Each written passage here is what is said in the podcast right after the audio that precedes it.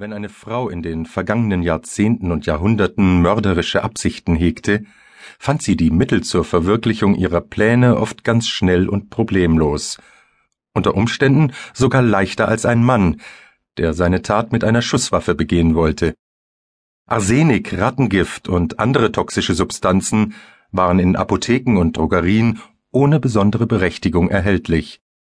Eine Hausfrau oder Bäuerin, die sich solche Mittelchen beschaffte, wirkte zudem keineswegs verdächtig. Auch im wohl bekanntesten und spektakulärsten Seriengiftmord der Nachkriegszeit in Deutschland waren für die Täterin ideale Voraussetzungen gegeben. Das verwendete Gift war überall frei erhältlich. Der Käufer musste daher weder auffällig werden, noch nachprüfbare Beziehungen zu Drogisten oder Apothekern herstellen. Das Mittel war wohlfeil und belastete auch in absolut wirksamen Dosen das Haushaltsbudget nicht. Vor allem aber war es neu und bis dato noch in keinem einzigen Tötungsdelikt angewendet worden. Die ersten Morde waren demnach unentdeckt geblieben und wurden als plötzliche Todesfälle mit natürlichen Ursachen ad acta gelegt. Und nur ein Zufall, der nicht geplante Tod eines kleinen weißen Hundes, half der Gerechtigkeit doch noch zum Sieg. Die Taten der E605-Mörderin Christa Lehmann waren ein absolut idealer Stoff für die Tagespresse, die bald von einem Jahrhundertfall sprach.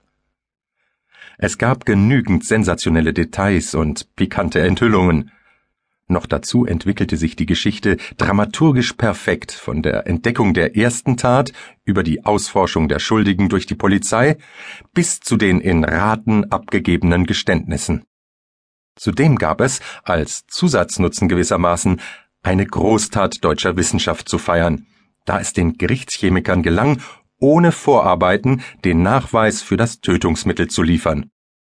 Vor allem aber entsprachen die Täterin und ihr letztes Opfer genau dem Klischee der so bedrohlich selbstständigen und lebenslustigen Kriegerwitwe, die ein Lieblingsthema moralischer Entrüstung im Nachkriegsdeutschland war.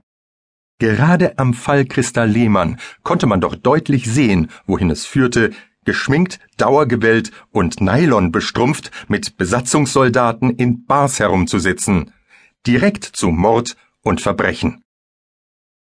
Lehmanns drittes Opfer, aber das erste, das der Öffentlichkeit bekannt wurde, hieß Annie Hamann, war zur Tatzeit knapp 30 Jahre alt und verwitwet. Ihren Mann hatte sie nach einer Kriegstrauung und einem kurzen Fronturlaub verloren. Er war gefallen.